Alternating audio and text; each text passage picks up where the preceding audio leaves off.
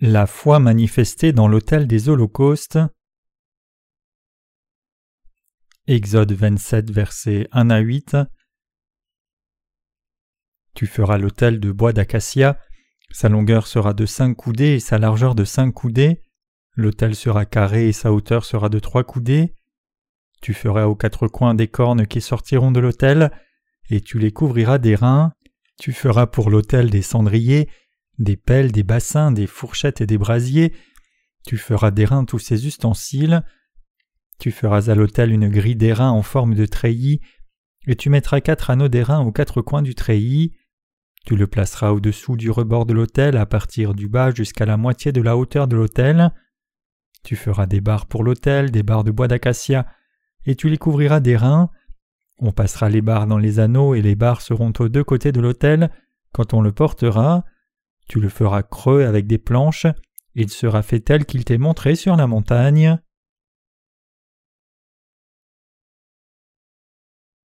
Je voudrais discuter de la foi manifestée dans l'autel des holocaustes.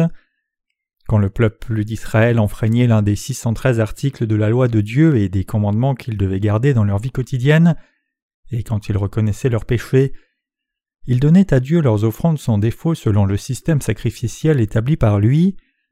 Le lieu où il donnait ses offrandes est l'autel des holocaustes.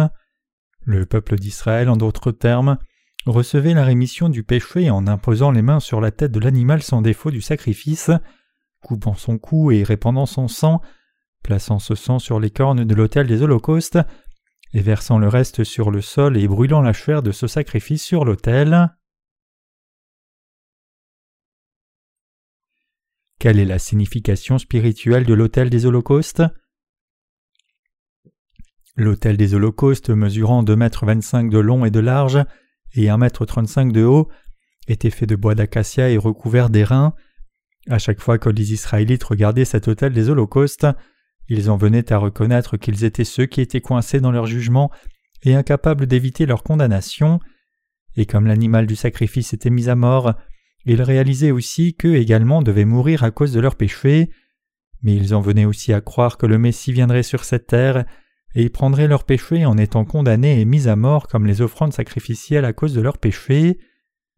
L'autel des holocaustes était une ombre de Jésus-Christ notre Sauveur. Comme les animaux sans défaut étaient sacrifiés par l'imposition des mains et l'effusion de sang, Jésus-Christ vint à nous comme le Fils de Dieu et prit la condamnation de tous nos péchés. Comme les offrandes sacrificielles de l'Ancien Testament devaient accepter tous les péchés par l'imposition des mains et verser leur sang, il accepta tous les péchés du monde transférés sur lui, en étant baptisé par Jean et prit la condamnation de ses péchés, en versant son sang à la croix. De cette façon, l'autel des holocaustes nous montre que Jésus-Christ prit tous nos péchés sur lui par son baptême, mourut sur la croix, ressuscita des morts et nous sauva donc. Pour être pardonnés de leurs péchés, les Israélites devaient faire leurs offrandes sacrificielles à l'autel des holocaustes. Quand nous regardons au chapitre 4 du livre du Lévitique, nous voyons que chaque fois que les sacrificateurs oints, toute l'assemblée d'Israël, un dirigeant ou n'importe qui du peuple péché, ils recevaient la rémission du péché en amenant une offrande sacrificielle à Dieu, plaçant leurs mains sur sa tête, la tuant, versant son sang et l'amenant à l'autel des holocaustes pour l'offrir à Dieu. En fait, comme l'autel des holocaustes était le lieu où les Israélites donnaient leurs offrandes pour le péché chaque jour, pas un jour ne passait sans qu'ils ne soient surchargés. Les Israélites qui voulaient en finir avec leurs péchés préparaient un animal sans défaut et le donnaient à Dieu sur l'autel des holocaustes comme offrande sacrificielle. Les pécheurs transféraient tous leurs péchés sur l'animal sacrificiel, en posant leurs mains sur sa tête et, comme jugement pour ses péchés, versaient son sang en coupant sa gorge. Les sacrificateurs plaçaient alors ce sang de l'offrande sacrificielle sur les cornes de l'autel des holocaustes et brûler sa chair et sa graisse sur l'autel. C'est ainsi que le peuple d'Israël recevait la rémission des péchés. Indépendamment de qui avait péché, qu'il soit leader du peuple d'Israël, souverain sacrificateur, sacrificateur ordinaire, toute l'assemblée ou n'importe quelle personne, il devait recevoir la rémission du péché en amenant un animal sacrificiel, comme un bœuf, une chèvre ou un taureau, et le donner à Dieu comme offrande sacrificielle.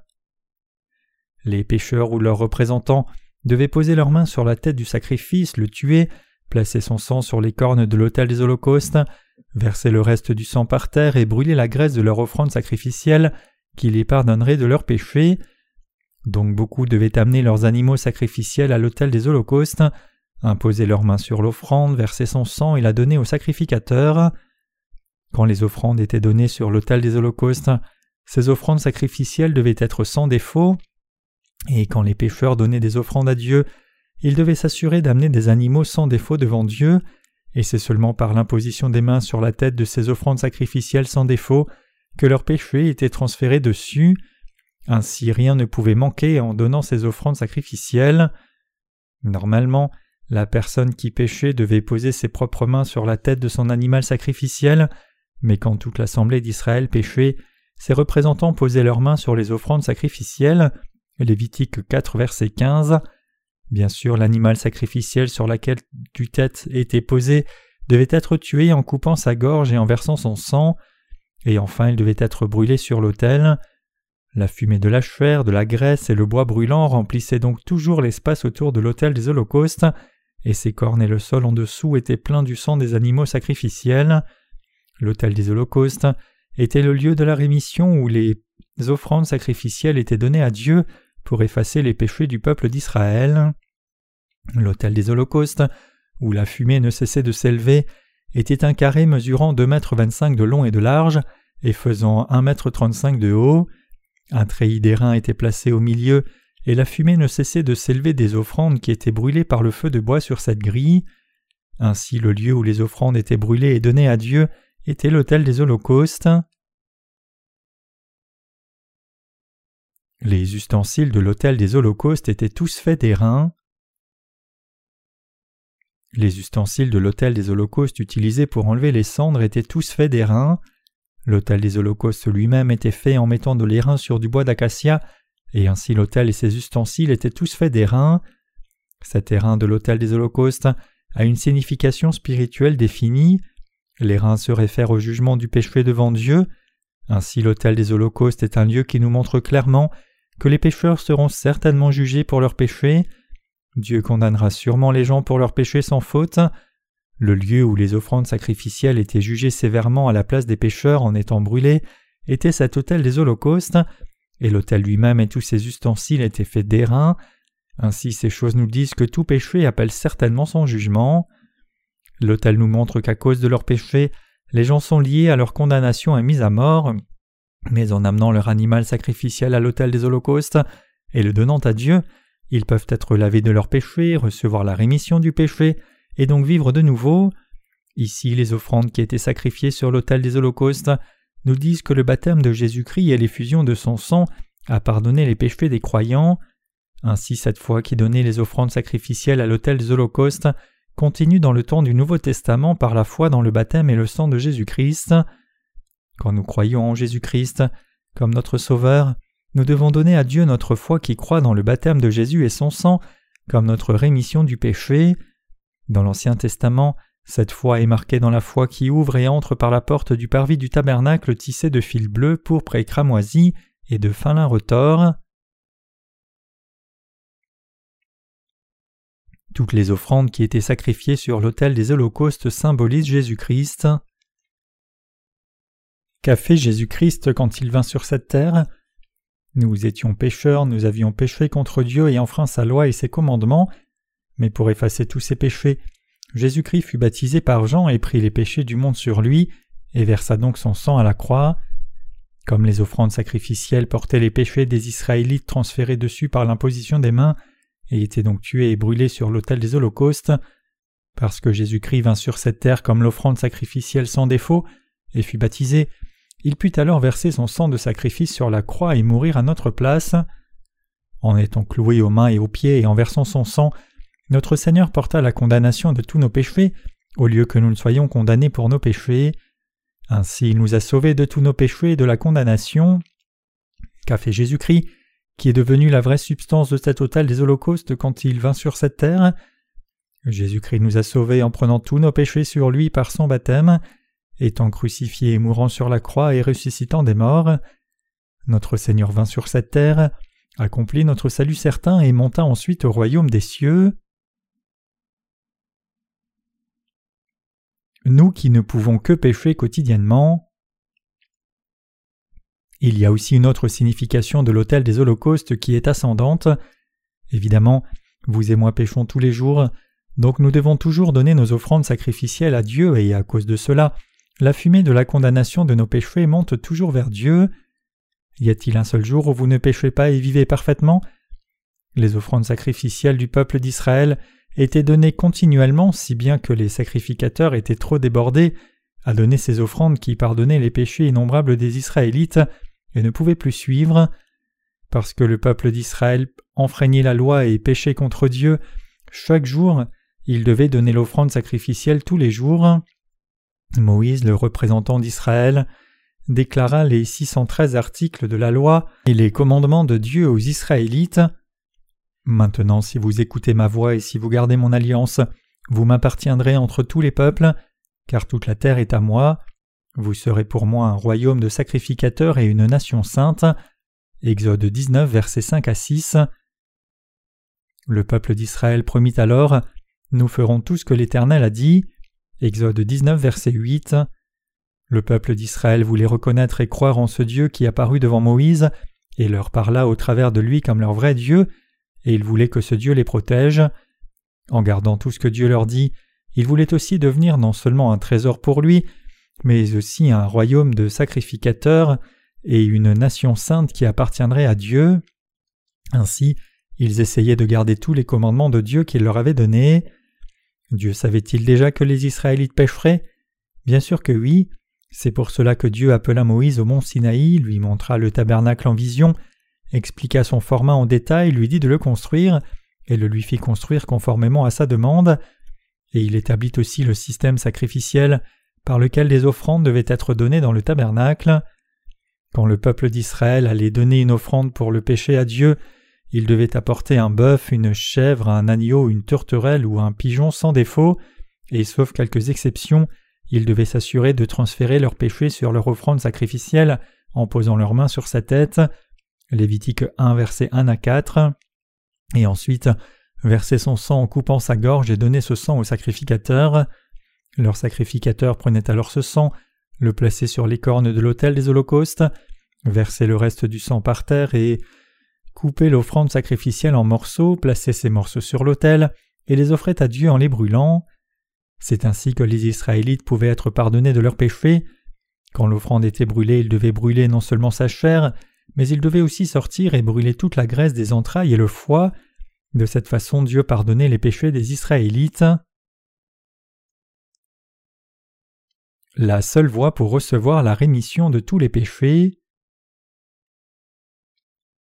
Quand nous regardons à nous-mêmes, nous pouvons tous réaliser que nous ne pouvons que pécher tout le temps. Nous vivons nos vies en péchant tout le temps. Nous commettons d'innombrables péchés pour diverses raisons, que ce soit parce que nous sommes faibles, avons trop de défauts, sommes trop limités ou avons trop de pouvoir. Même parmi ceux qui croient en Jésus comme leur Sauveur, il n'y a personne qui ne pêche pas. La seule voie pour nous qui péchons toujours comme cela, même si nous croyons en Dieu, pour être lavés de tous ces péchés et être sauvés, et de croire dans le baptême de Jésus-Christ. Il est Dieu lui-même qui vint par l'eau et le sang. 1 Jean 5 verset 6. Il vint sur cette terre comme l'offrande sacrificielle de l'autel des holocaustes, au travers du fil bleu, pourpre et cramoisi et du fin lin retors. Puisque ce Jésus prit nos péchés sur lui en étant baptisé, et paya le salaire de nos péchés en versant son sang à la croix et y mourant, comment ne pourrions-nous pas recevoir la rémission du péché par la foi? À cause du salut de notre Messie Jésus-Christ, au travers de la foi, vous et moi pouvons recevoir la rémission du péché une fois pour toutes. Bien que nous péchions effectivement toujours, à cause du salut du baptême et du sang que Jésus-Christ accomplit quand il vint sur cette terre, nous pouvons être libérés de tous nos péchés. Notre Seigneur prit nos péchés sur lui par son baptême, porta les péchés du monde jusqu'à la croix, et fut crucifié, et nous a donc délivrés entièrement de nos péchés. En étant baptisé pour nos péchés, portant la condamnation de tous nos péchés par sa crucifixion, et ressuscitant des morts, il nous a entièrement sauvés, nous qui croyons dans cette vérité. Bien que nous ne puissions pas éviter d'être condamnés pour nos péchés, à cause de l'amour du salut et la grâce que Jésus nous a donnée au travers du fil bleu pourpre et cramoisi, vous et moi avons été sauvés par la foi. Dieu, en d'autres termes, nous a sauvés de nos péchés. C'est en croyant en lui que nous avons été délivrés de tous nos péchés. C'est ce que nous montre l'autel des holocaustes. Vous pouvez penser que dans le tabernacle tout était beau, mais si vous étiez vraiment entré dans le parvis, vous auriez vu des scènes inattendues et dégoûtantes. L'autel des reins des holocaustes fait comme un carré, dégagé de la fumée et du feu tout le temps. L'autel des reins attendait les pécheurs, son sol était plein de sang, et chacun pourrait réaliser que c'était le lieu de la condamnation du péché. Comme cet endroit était celui où les offrandes sacrificielles étaient données chaque jour, vous auriez été envahi par l'odeur de la chair et le bois brûlant.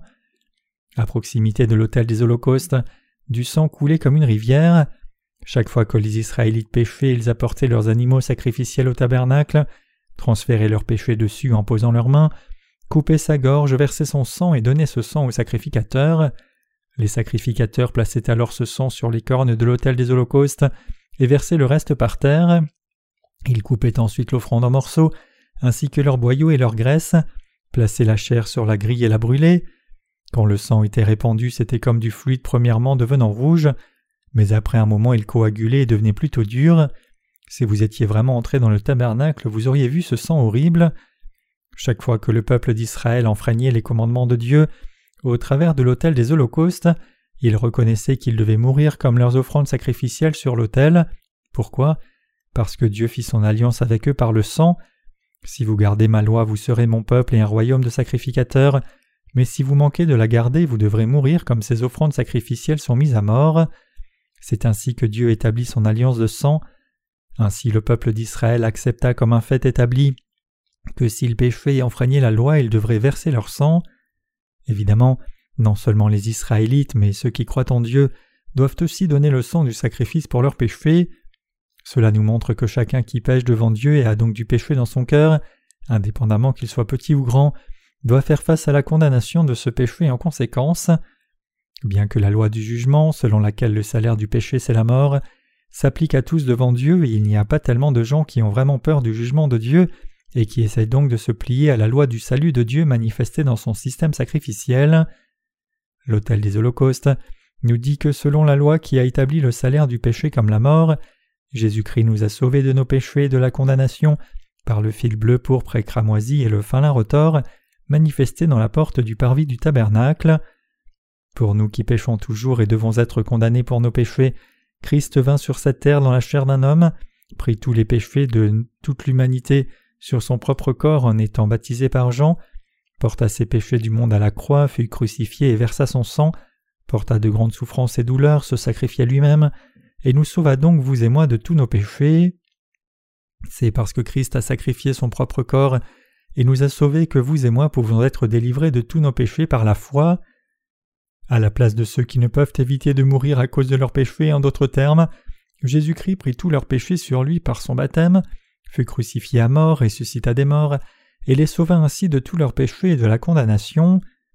Quand nous regardons à cet autel des holocaustes, nous en venons à avoir cette foi.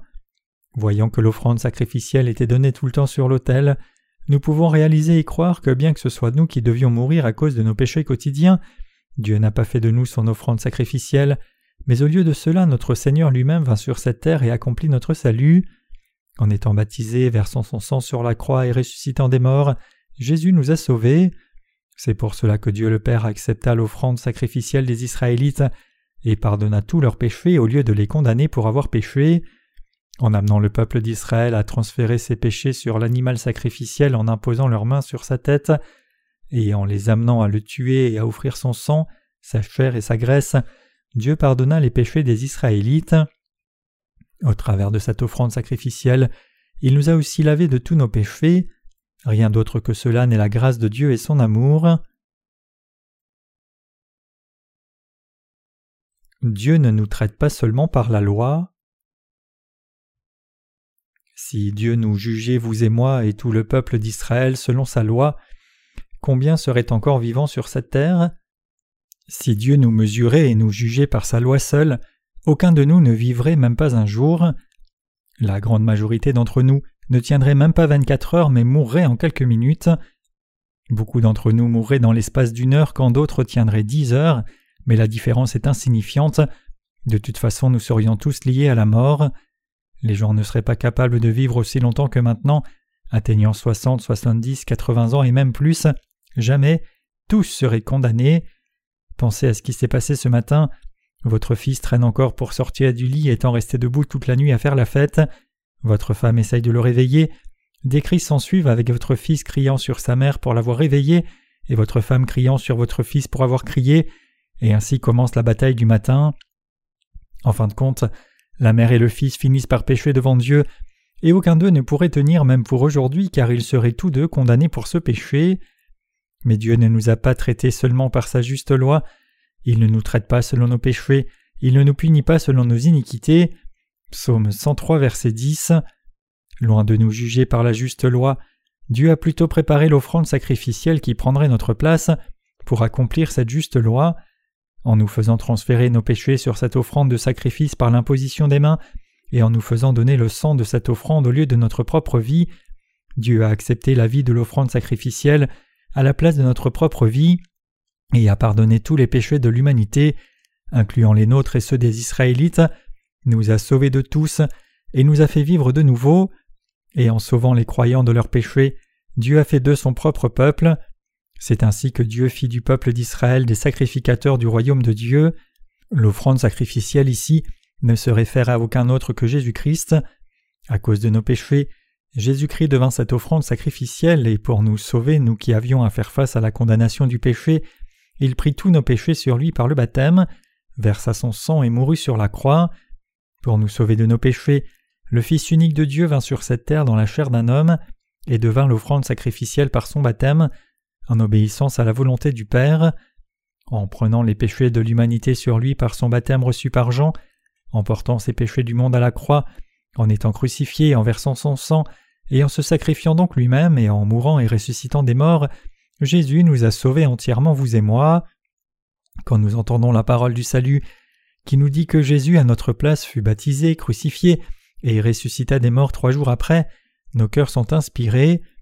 Parce que lui qui était sans péché reçut à notre place le baptême qui transféra les péchés sur lui, et comme salaire de ses péchés il prit toutes sortes de persécutions, d'oppressions, de douleurs, de souffrances et finalement la mort, tout ce qui aurait dû être avant tout notre condamnation. Quand Christ nous a donc sauvés de nos péchés, rien ne peut être plus méchant que de ne pas croire dans cette vérité.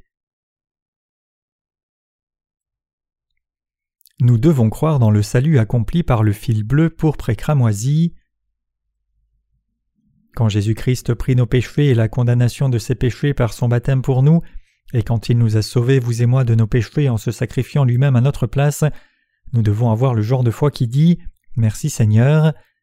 Bien que beaucoup de gens soient facilement inspirés par des histoires d'amour, de vie ou juste des histoires de cœur, quand il est question dans leur cœur de l'amour inconditionnel de Dieu, ils sont froids comme la glace.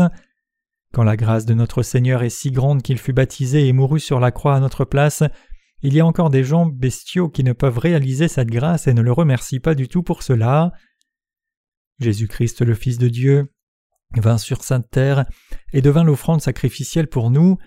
Il prit tous nos péchés sur son propre corps par son baptême et se sacrifia lui-même en abandonnant son corps sur la croix. Il fut battu, fouetté, mis à nu, persécuté, oppressé, tout cela pour nous. C'est ainsi qu'il nous a sauvés. C'est en croyant dans cette vérité que nous sommes devenus les enfants de Dieu. C'est la plus grande de toutes les inspirations, la grande grâce de Dieu que les mots ne peuvent exprimer.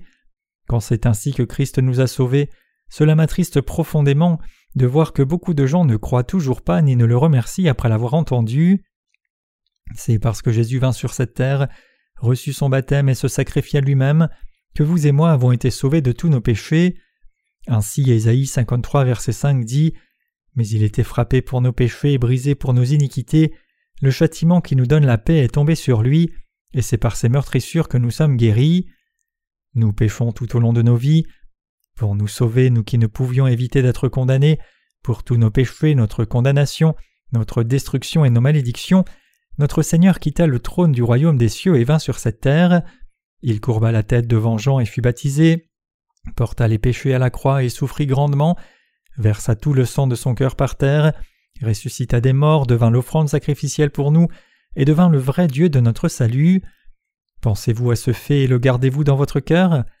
Quand vous entendez la parole il est correct que vous croyiez et soyez grandement inspirés dans vos cœurs du fait que Jésus-Christ vint effectivement sur cette terre dans la chair d'un homme, et qu'il fut baptisé, crucifié à mort, et ressuscita pour sauver son peuple de ses péchés. Si nous réalisons que nous sommes liés à l'enfer, nous pouvons réaliser dans nos cœurs combien grand et admirable est ce salut. Bien que nous voulions croire en Dieu et devenir son peuple, il n'y avait pas moyen pour nous d'accomplir cela. Mais pour vous et moi qui aspirons vraiment à la rémission du péché, il nous a rencontrés avec la parole de vérité, selon laquelle Christ vint sur cette terre, fut baptisé, mourut sur la croix et ressuscita des morts trois jours après. S'il n'y avait pas le sacrifice de Jésus, comment aurions-nous reçu notre salut? Nous ne pourrions l'avoir. S'il n'y avait pas le baptême de Jésus et le sang à la croix, s'il n'y avait pas le salut du fil bleu, pourpre et cramoisi et du fin lin retors manifesté dans le tabernacle, le salut ne serait qu'un rêve d'été pour nous. S'il n'y avait pas son sacrifice, nous n'aurions jamais été libres de nos péchés et n'aurions pu éviter leur punition, mais serions jetés dans le feu éternel de l'enfer pour souffrir éternellement. Christ nous a sauvés en se sacrifiant lui-même à notre place, comme les offrandes sacrificielles de l'Ancien Testament. Le salut du fil bleu pourpre et cramoisi dans le Nouveau Testament. Mes chers lecteurs, vous ne devez jamais oublier la vérité des fils bleus pourpre et cramoisis et du fin lin retors utilisés pour le tabernacle. Le fin lin retors est la parole de l'Ancien et du Nouveau Testament, la parole selon laquelle Dieu promit depuis longtemps qu'il viendrait lui-même comme notre propre Sauveur, et selon cette promesse, Jésus-Christ vint sur cette terre. Le fil bleu nous dit que Christ venant sur cette terre prit tous nos péchés sur lui par son baptême. Il fut baptisé en d'autres termes, selon la promesse qu'il nous sauverait de nos péchés et nous délivrerait de la condamnation. Pour prendre nos péchés et les péchés de tous dans ce monde sur lui, il fut baptisé par Jean et porta effectivement tous les péchés du monde. Nous ne devons jamais oublier cela, car si nous oublions que Jésus vint comme notre offrande sacrificielle et prit tous nos péchés sur lui par son baptême, il n'y aura pas de salut. Bien souvent, nous vivons dans ce monde attachant plus d'importance à nous-mêmes, le cœur des gens est tel que bien qu'ils ne puissent tolérer d'entendre quelqu'un d'autre se vanter, ils aiment se vanter sans arrêt. Mais est venu un certain temps où j'ai commencé à me vanter non de moi mais de quelqu'un d'autre, et cela s'est produit quand je suis devenu reconnaissant à Dieu pour m'avoir sauvé par le fil bleu pourpre et cramoisi et le fin lin retors. En d'autres termes, j'en vins à vanter Jésus. Maintenant, je parle et vante aussi souvent que je peux le fait que Jésus vint sur cette terre, que pour effacer nos péchés il prit tous nos péchés sur lui en étant baptisé, que Jésus put être crucifié pour le compte de son baptême, et que c'est ainsi que le Seigneur nous a sauvés. Je ne manque pas de vanter cette vérité, de la prêcher et de donner toute gloire à Dieu. Il y a encore trop de gens qui, bien que professant croire en Jésus, prêchent la parole en mettant de côté son baptême ou ne se vantent qu'eux-mêmes en portant son nom. Il y avait un faux ministre qui clamait ne dépenser que trois cents dollars par mois pour vivre, comme si c'était une grande œuvre. Il se vantait qu'il pouvait s'en sortir avec seulement 300 dollars par mois et qu'il n'y avait pas à prendre d'argent quand il voyageait parce que ses disciples payaient pour toutes ses dépenses. Mais l'argent des croyants n'est-il pas de l'argent? Cet argent ne compte-t-il pas pour quelque chose pendant que seul son argent compte? Ce leader chrétien clamait que tout ce qu'il devait faire était de prier chaque fois qu'il avait besoin de quelque chose. Dieu couvre mes dépenses de voyage, je crois en toi Seigneur. Avec cette prière, un saint vint et lui donna beaucoup d'argent liquide, témoigna-t-il. Regardant à de telles personnes qui disent ces choses comme s'il y avait de quoi se vanter, quel genre de pensée vient à notre esprit? Matthieu 3, versets 13 à 17 déclare Alors Jésus vint de la Galilée au Jourdain vers Jean pour être baptisé par lui. Mais Jean s'y opposait en disant C'est moi qui ai besoin d'être baptisé par toi et tu viens à moi. Jésus lui répondit Laisse faire maintenant car il est convenable que nous accomplissions ainsi tout ce qui est juste. Et Jean ne lui résista plus. Dès que Jésus eut été baptisé, il sortit de l'eau, et voici les cieux s'ouvrir et l'Esprit de Dieu descendre comme une colombe et venir sur lui. Et voici une voix fit entendre des cieux ces paroles. Celui-ci est mon Fils bien-aimé en qui j'ai mis toute mon affection. Ce passage décrit ce qui s'est passé quand Jésus fut baptisé. Quand Jésus fut baptisé par Jean-Baptiste au Jourdain et sorti de l'eau, la porte des cieux fut ouverte et la voix de Dieu le Père se fit entendre. Celui-ci est mon Fils bien-aimé en qui j'ai mis toute mon affection. Jean-Baptiste fut étonné à ce moment. Jean-Baptiste fut étonné deux fois au Jourdain. Il fut d'abord étonné quand il vit Jésus venir vers lui voulant être baptisé par lui, et il fut étonné encore une fois après avoir baptisé Jésus quand la porte des cieux s'ouvrit et qu'on entendit la voix de Dieu le Père dire Celui-ci est mon Fils bien-aimé en qui j'ai mis toute mon affection. Quelle est la raison pour laquelle Jésus a été baptisé par Jean-Baptiste? Matthieu 3,15 ici nous donne la réponse. Lisons encore une fois les versets 15 et 16. Jésus lui répondit Laisse faire maintenant, car il est convenable que nous accomplissions ainsi tout ce qui est juste. Et Jean ne lui résista plus. Dès que Jésus eut été baptisé, il sortit de l'eau, et voici les cieux s'ouvrir, et il vit l'Esprit de Dieu descendre comme une colombe et venir sur lui. Matthieu 3,15 nous donne la raison pour laquelle Jésus fut baptisé par Jean-Baptiste. Bien que Jésus fût le souverain sacrificateur du royaume des cieux et le Fils unique de Dieu, il est quand même venu sur cette terre pour nous sauver, nous son peuple, de nos péchés. En d'autres termes, Jésus vint sur cette terre comme l'offrande sacrificielle qui paye le salaire de nos péchés en prenant ses péchés sur lui et étant sacrifié à notre place. C'est pourquoi Jésus chercha à être baptisé par Jean. Mais pourquoi Jésus n'a-t-il été baptisé par aucun autre que Jean-Baptiste? Parce que Jean-Baptiste était le représentant de l'humanité, car il était le plus grand de ceux qui sont nés de femmes. Matthieu 11, verset 11 dit Parmi ceux qui sont nés de femmes, il n'en a point paru de plus grand que Jean-Baptiste. Jean-Baptiste était le serviteur de Dieu prophétisé depuis les temps de l'Ancien Testament dans le livre de Malachie. Voici je vous enverrai Élie le prophète, avant que le jour de l'Éternel arrive, ce jour grand et redoutable. Malachie 4, verset 5. Jean-Baptiste était cet Élie que Dieu avait promis d'envoyer. Pourquoi Dieu a-t-il appelé Jean-Baptiste Élie? Élie était un prophète qui ramena le cœur des Israélites à Dieu. À cette époque, le peuple d'Israël adorait Baal comme son Dieu, mais Élie leur montra clairement qu'il était le vrai Dieu. Si c'était Baal ou Jéhovah Dieu, il était le prophète qui, par sa foi et par l'offrande sacrificielle, démontra au peuple d'Israël qui était réellement le Dieu vivant et les conduisit donc, eux qui adoraient les idoles, à venir au vrai Dieu. C'est pour cela qu'à la fin de l'Ancien Testament Dieu promit Je vous enverrai Élie. Parce que tous les êtres humains qui étaient faits à l'image de Dieu étaient dans la mauvaise voie de l'idolâtrie et de l'adoration des démons, Dieu dit qu'il enverrait son serviteur qui les ramènerait à Dieu. Celui qui viendra ainsi est Jean-Baptiste. Matthieu 11, verset 13 à 14 déclare Car tous les prophètes et la loi ont prophétisé jusqu'à Jean, et si vous voulez le comprendre, c'est lui qui est l'Élie qui devait venir. Cet Élie qui devait venir n'est autre que Jean-Baptiste. Au verset 11 et 12, il est écrit je vous le dis en vérité, parmi ceux qui sont nés de femmes, il n'en a point paru de plus grand que Jean-Baptiste. Cependant le plus petit dans le royaume des cieux est plus grand que lui. Depuis le temps de Jean-Baptiste jusqu'à présent, le royaume des cieux est forcé et ce sont les violents qui s'en emparent. Quand il est dit ici que parmi ceux qui sont nés de femmes il n'en a point paru de plus grand que Jean-Baptiste, cela signifie que Dieu éleva Jean-Baptiste comme représentant de toute l'humanité. Dieu fit naître Jean-Baptiste sur cette terre six mois avant la naissance de Jésus, et Dieu le prépara comme le dernier prophète et sacrificateur de l'Ancien Testament. Donc, comme le souverain sacrificateur de la terre, Jean-Baptiste baptisa Jésus-Christ et transféra donc tous les péchés de l'humanité sur lui. En d'autres termes, la raison pour laquelle Jésus-Christ fut baptisé par Jean-Baptiste était de prendre tous les péchés de l'humanité sur lui au travers de son baptême. C'est pour cela que Jésus dit en Matthieu 3 verset 15 Laisse faire car il convient que nous accomplissions ainsi tout ce qui est juste. Parce que toute justice pouvait être accomplie seulement quand Jésus recevrait son baptême de Jean-Baptiste pour accepter tous les péchés du monde, Jésus dit que cela convenait. Notre Seigneur a ainsi sauvé les pécheurs par cette méthode. Ce baptême que Jésus reçut de Jean est la même chose que l'imposition des mains de l'Ancien Testament. C'était en d'autres termes l'imposition des mains qui était faite devant l'autel des holocaustes dans l'Ancien Testament pour transférer les péchés sur l'offrande sacrificielle.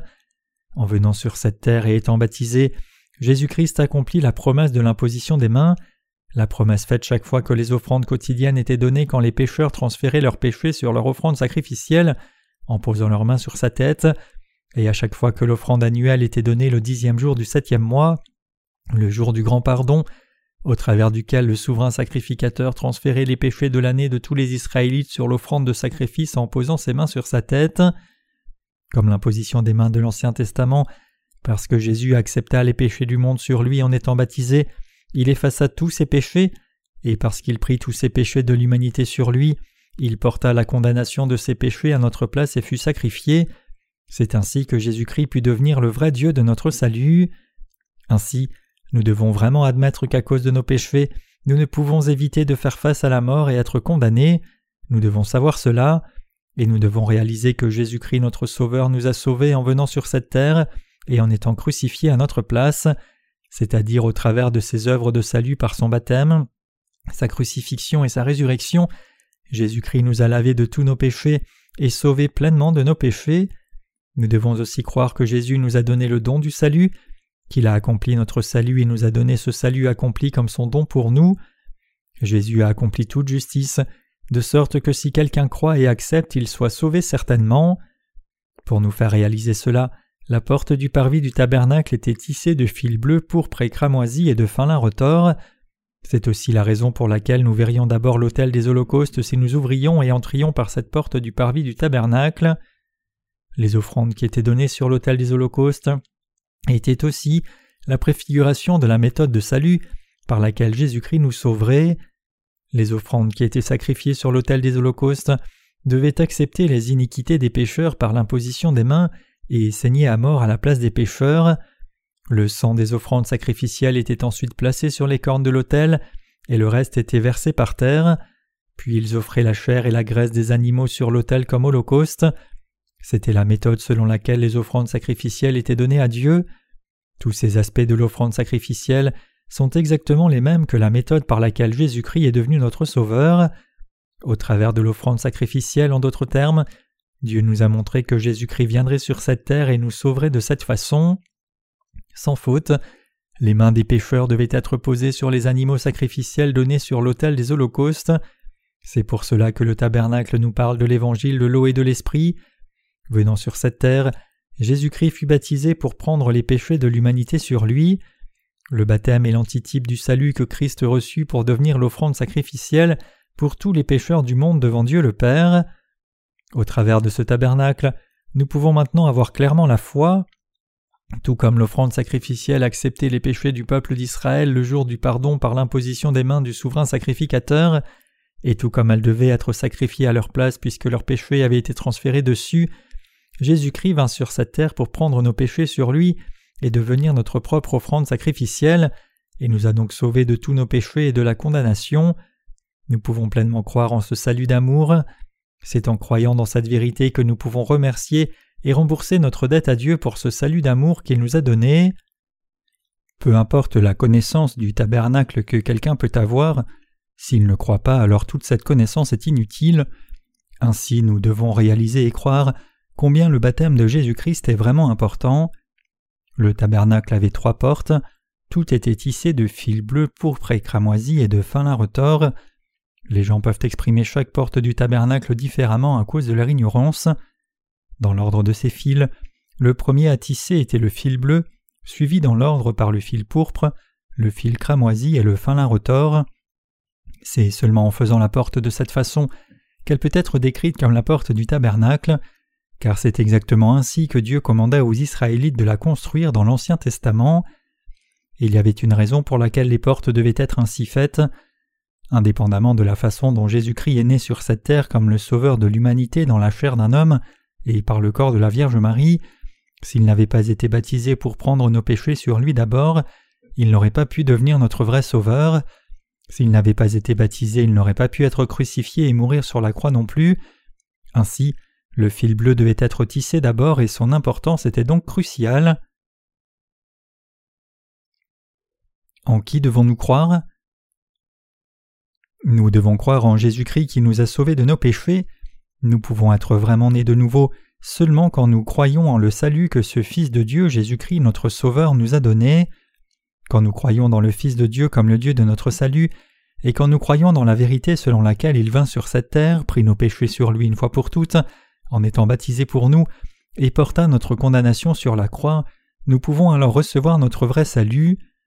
Parce que Jésus-Christ ne pouvait prendre nos péchés sur lui d'une autre manière que par son baptême, c'est seulement en portant nos péchés par cette méthode exacte qu'il put aller à la croix, verser son sang et mourir. Peu importe qu'il soit le Fils de Dieu et qu'il vienne sur terre comme notre Sauveur, s'il n'avait pas pris nos péchés sur lui par son baptême, notre salut n'aurait pas pu se trouver dans le monde. Il est donc essentiel pour vous de confirmer les évidences bibliques en détail pour être pleinement convaincu que vos péchés ont déjà été effacés. Imaginons un moment que vous deviez une dette considérable, alors quelqu'un vous dit Ne t'inquiète pas, je vais la payer pour toi, ne t'inquiète pas, je vais résoudre ce problème. À chaque fois que vous la rencontrez, cette personne continue à vous dire Ne t'ai-je pas dit de ne pas t'inquiéter? Je t'ai dit que je m'en occupais. Imaginons maintenant que cette personne s'énerve même vous demandant pourquoi vous ne la croyez pas. Même si cette personne vous dit tous les jours Je l'ai payé, fais-moi confiance, alors qu'elle n'a pas vraiment payé cette dette, serez-vous libéré de cette dette juste en la croyant? Bien sûr que non. Peu importe avec quelle confiance elle vous dit Si tu me fais confiance, ta dette est résolue. Si elle ne la paye pas vraiment, votre dette reste comme elle est, et cette personne ne fait que vous tromper. Alors vous lui demanderez encore et encore As-tu payé ma dette? Et elle vous dira répétitivement Pourquoi doutes-tu? Fais-moi confiance inconditionnellement. Je t'ai dit que je paierai toute ta dette. Tout ce que tu as à faire, c'est de me croire et ne sois pas si méfiant.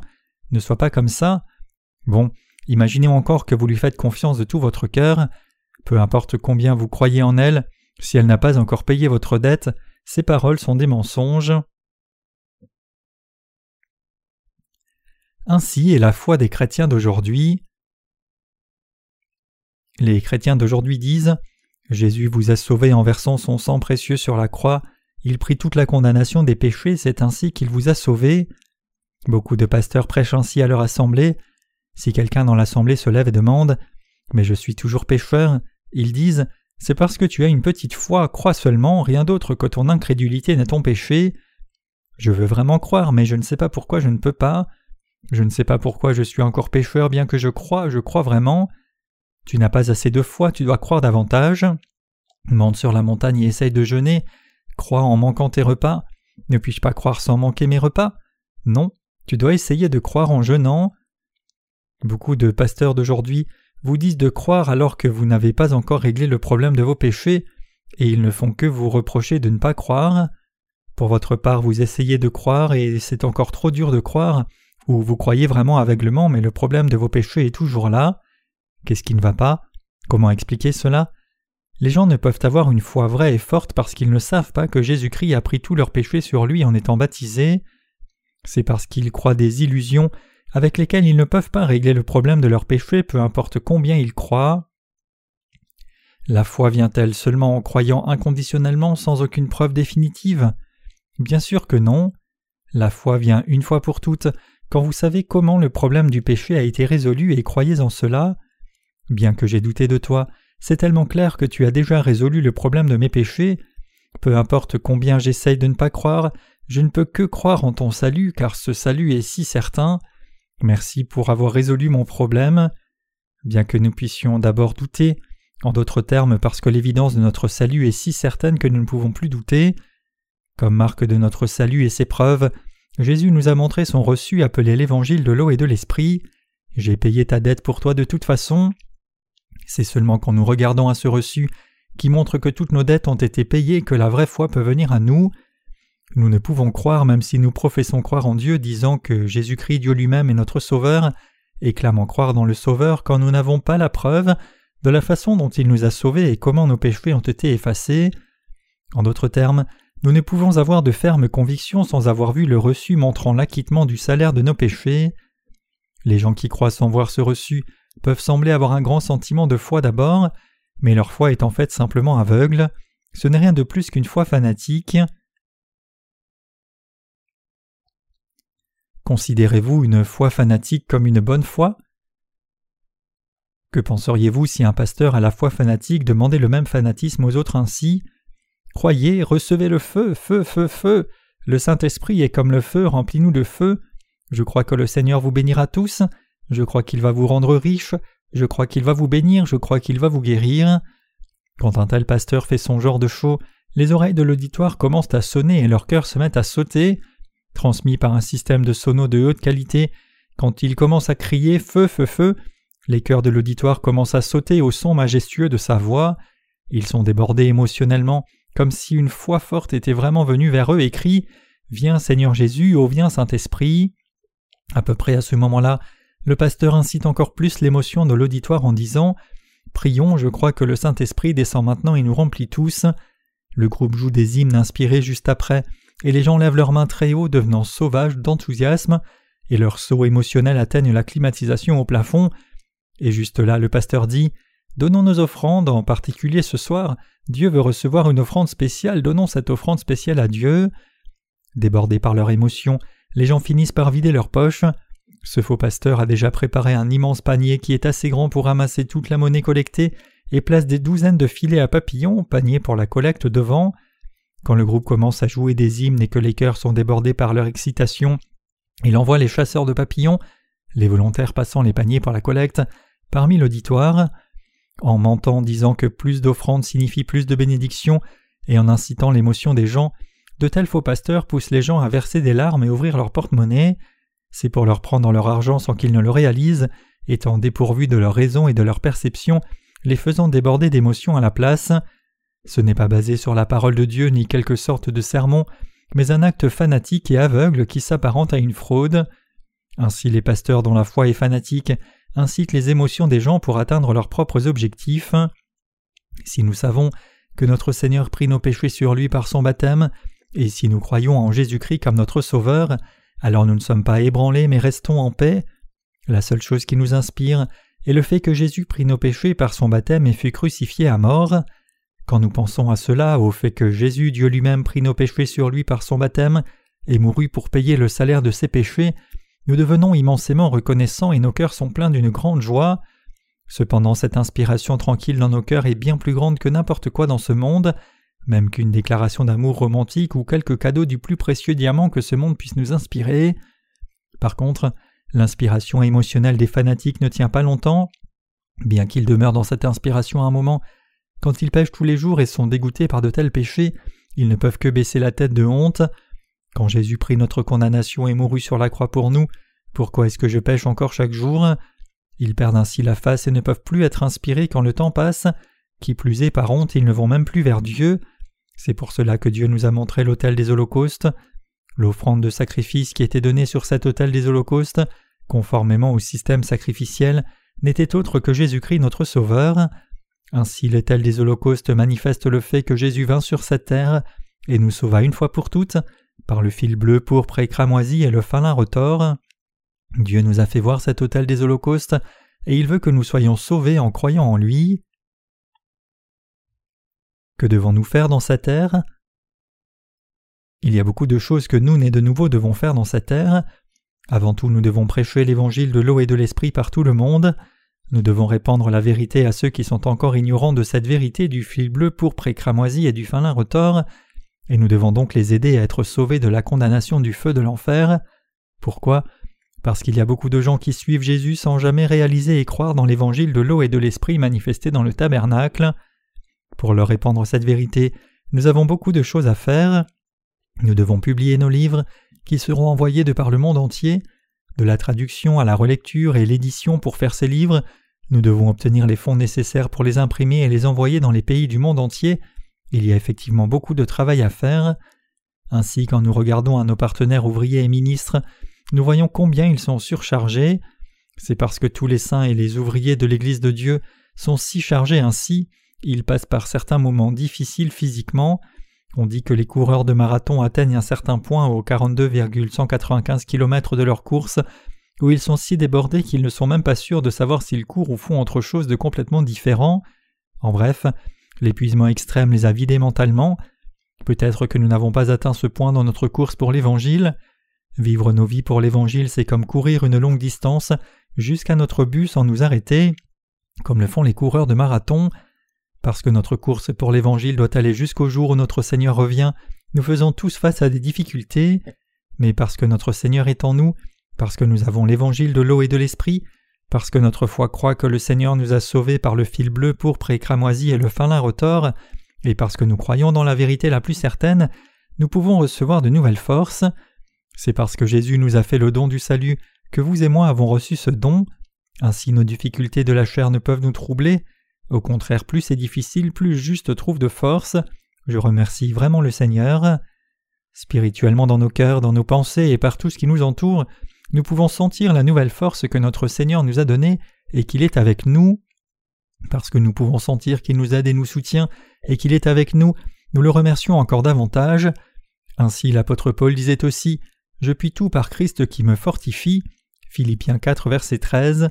Nous confessons donc chaque jour que nous ne pouvons rien faire du tout si le Seigneur ne nous fortifie pas. Non seulement Jésus-Christ fut baptisé pour nous, mais il a aussi été sacrifié pour nous en étant crucifié. fit face à sa propre mort, ressuscita et devint ainsi notre vrai Sauveur. Chaque fois que nous regardons à l'autel des holocaustes, nous nous rappelons cette vérité. L'autel des holocaustes était fait de bois d'acacia et couvert d'airain à l'intérieur et à l'extérieur.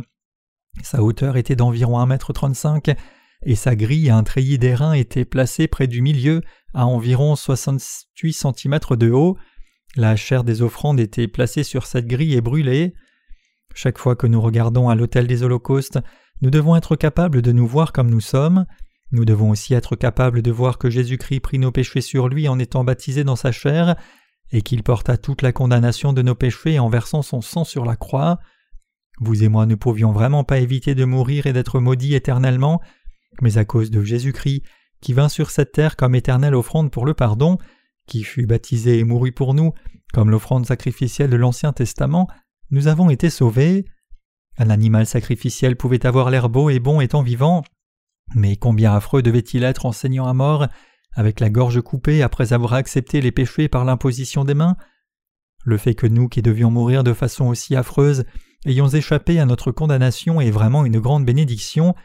Cette bénédiction a été possible parce que le Seigneur nous a fait le don du salut, tout comme manifesté dans le fil bleu pourpre et cramoisi et le fin retors, Jésus-Christ vint sur cette terre dans la chair d'un homme, nous sauva vous et moi par son baptême et le sang sur la croix, et nous donna le vrai don du salut. Dieu nous a ainsi donné à vous et moi le don du salut. Croyez-vous cela dans vos cœurs? Croyez-vous dans ce don de salut, l'amour de Jésus? Nous devons tous avoir cette foi. Quand nous regardons à l'autel des holocaustes, nous devons réaliser que Jésus-Christ nous a sauvés ainsi. Il fut sacrifié ainsi pour nous faire le don du salut.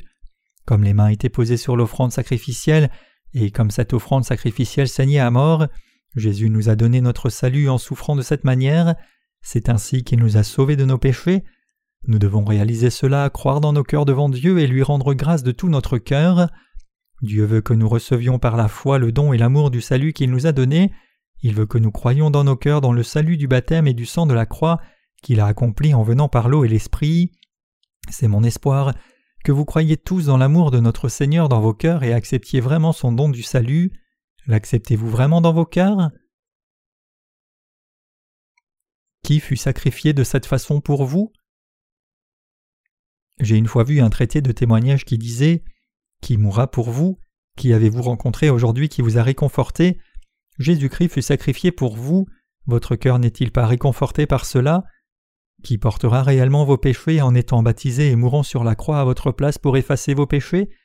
Qui versera tout son sang et mourra pour répandre son amour sur vous? Qui sera prêt à faire face à ce sacrifice pour vous? Est-ce vos relations, vos enfants, vos parents? Aucun d'eux, c'est Dieu lui-même qui vous a créé. Pour vous sauver de vos péchés, ce Dieu vint sur cette terre dans la chair d'un homme, fut baptisé pour prendre vos péchés sur lui, fut crucifié et versa son sang pour porter la condamnation de vos péchés, est devenu votre vrai sauveur et ressuscité des morts, il est vivant encore maintenant et vous a donné son salut et son amour comme don. Voulez-vous vraiment accepter ce salut dans vos cœurs? Croyez-vous vraiment dans vos cœurs? Quiconque croit recevra le Seigneur, et quiconque le reçoit sera sauvé. Le recevoir signifie accepter le salut et l'amour que Christ a donné pour nous. C'est en croyant dans vos cœurs dans cet amour, cette rémission des péchés, cette prise des péchés et cette condamnation des péchés que nous sommes sauvés, c'est la foi qui reçoit le don du salut. Tout dans le tabernacle manifeste Jésus-Christ. Dieu ne demande aucun sacrifice de notre part. Tout ce qu'il nous demande, c'est de croire dans le don du salut qu'il nous a fait dans nos cœurs. Pour vous donner le don du salut, je vins sur cette terre. Comme offrande sacrificielle de l'Ancien Testament, j'ai accepté que tous vos péchés soient transférés sur moi par l'imposition des mains, et comme cette offrande de sacrifice, j'ai porté l'affreuse condamnation de vos péchés pour vous, c'est ainsi que je vous ai sauvés. C'est ce que Dieu nous dit au travers du tabernacle. Peu importe que Dieu nous ait ainsi sauvés, nous étant aimés et nous ait fait le don du salut parfait de cette manière, si nous ne croyons pas, tout est inutile. Le sel dans votre cuisine doit être mis dans votre soupe pour qu'elle soit salée. Ainsi, si vous et moi ne croyons pas dans nos cœurs, même son parfait salut devient complètement inutile. Si nous ne remercions pas dans nos cœurs pour l'évangile de l'eau et de l'esprit, et ne l'acceptons pas tous dans notre propre cœur, le sacrifice de Jésus devient insignifiant. Le salut peut être vôtre seulement quand vous savez quel sacrifice et quel amour Jésus, Dieu le Sauveur, vous a donné, l'accepter dans votre cœur et le remercier pour cela. Si vous n'acceptez pas le don du salut parfait de Christ dans vos cœurs mais ne faites que le comprendre dans votre tête, alors il est complètement inutile. Tout ce que vous avez à faire est de saisir la vérité. Peu importe que votre soupe soit en train de bouillir sur le feu, si vous ne faites que penser que vous allez mettre du sel et ne le faites pas encore vraiment, votre soupe ne peut pas être salée. Vous ne pouvez être sauvé que lorsque vous acceptez dans vos cœurs et croyez que votre Sauveur vous a sauvé de vos péchés en étant baptisé et sacrifié pour nous, comme l'offrande sacrificielle était sacrifiée sur l'autel des holocaustes. Quand Dieu vous a fait le don du salut, acceptez-le avec reconnaissance. Quand notre Seigneur nous dit qu'il nous a sauvés pleinement, la bonne chose à faire est de croire cela. L'amour de Dieu qu'il vous a donné n'est-il que timide? Bien sûr que non. L'amour de notre Seigneur est parfait. Notre Seigneur, en d'autres termes, nous a sauvés, vous et moi, complètement et parfaitement. Parce qu'il prit nos péchés sur lui parfaitement par son baptême et mourut sur la croix, nous ne pouvons avoir aucun doute sur son amour. Il nous a sauvés si parfaitement et nous a fait le don du salut. Nous devons tous accepter ce don du salut que Dieu nous a fait. Imaginons un moment que j'ai un bijou de grande valeur fait de pierres les plus précieuses. Si je vous en fais cadeau, tout ce que vous avez à faire est de l'accepter instinctivement, n'est-ce pas? N'est-il pas simple et facile pour vous de le faire vôtre? Pour que ce bijou soit vôtre, tout ce que vous avez à faire est de l'atteindre et le saisir, c'est ça? Si vous ouvriez votre cœur et transfériez tous vos péchés sur Jésus par son baptême, vous pourriez facilement recevoir la rémission de vos péchés et remplir vos cœurs vides de la vérité. C'est ainsi que le Seigneur dit qu'il donnerait le salut comme un don gratuit. Le salut peut être vôtre juste en l'atteignant, en le saisissant. Nous avons reçu notre salut comme un don, sans payer un seul cent pour cela, et parce que Dieu est celui qui aime faire ce don à quiconque veut le recevoir, bénissant ceux qui l'ont reçu avec reconnaissance. Ceux qui acceptent l'amour de Dieu dans la joie sont introduits dans son amour, et ils sont ceux qui aiment ce donneur, car en l'acceptant ils ont réjoui son cœur. Accepter ce don est la bonne chose à faire. C'est seulement quand vous acceptez le don du salut parfait que Dieu vous a donné que ce vrai don du salut peut être le vôtre. Si vous ne l'acceptez pas dans vos cœurs, alors le don du salut ne peut pas être vôtre, peu importe combien vous essayez. Moi aussi j'ai reçu ce don du salut. Ah, le Seigneur fut baptisé de cette façon pour moi. En étant ainsi baptisé, il porta la condamnation de tous mes péchés. Il fut baptisé à ma place, merci Seigneur. C'est ce que j'ai cru. Je suis donc sans péché maintenant. J'ai reçu la rémission parfaite du péché. Si vous aussi voulez recevoir cette rémission du péché et être sauvé, acceptez-le maintenant même. J'ai pensé à ce don du salut tout le temps à partir de ce moment. Même maintenant quand j'y pense, je réalise qu'il n'y a rien d'autre que je puisse faire sinon remercier le Seigneur pour mon salut. Parce que cet amour du salut est dans mon cœur, je ne peux l'oublier. Quand j'ai reçu la rémission du péché en acceptant et croyant l'évangile de l'eau et de l'esprit, la vérité manifestée dans le fil bleu pourpre et cramoisi et le fin lin retors, j'étais infiniment reconnaissant à Dieu. Et maintenant même, après des années passées, j'ai toujours ce même cœur reconnaissant et suis renouvelé chaque jour. Jésus vint certainement sur cette terre pour me sauver, fut baptisé pour prendre mes péchés sur lui, et mourut sur la croix pour prendre la condamnation de mes péchés. Quand j'ai réalisé que toutes ces choses étaient faites pour moi, je les ai immédiatement acceptées et faites miennes. Je réalise tout le temps que c'est la meilleure chose que j'ai jamais faite de toute ma vie, l'acte le plus sage et intelligent de tous. Je crois que le Seigneur m'aime vraiment et s'occupe de moi, et je crois et confesse aussi qu'il a fait toutes ces choses parce qu'il m'aimait. Seigneur, je te donne toute ma reconnaissance. Comme tu m'as aimé, je t'aime aussi. Une telle confession est une grande joie pour celui qui est né de nouveau. L'amour de notre Seigneur est éternellement immuable. Tout comme son amour pour nous ne change pas éternellement, notre amour pour lui ne peut changer éternellement non plus. Parfois quand nous souffrons et passons des difficultés, nos cœurs peuvent être découragés et nous pouvons vouloir oublier et éloigner cet amour. Mais même quand nous sommes débordés par notre douleur et que notre conscience manque, et même quand tout ce à quoi nous pouvons penser c'est notre douleur, Dieu nous tient encore fidèlement de sorte que nos cœurs n'oublient jamais son amour. Dieu nous aime pour toujours. Le fait que notre Seigneur vint sur cette terre comme une création à notre place est dû au fait qu'il nous a aimés jusqu'à sa propre mort. Maintenant je vous encourage à croire dans cet amour de Dieu pour vous et à l'accepter dans vos cœurs. Croyez-vous maintenant? Je remercie le Seigneur de nous avoir sauvés parfaitement de nos péchés par cet amour.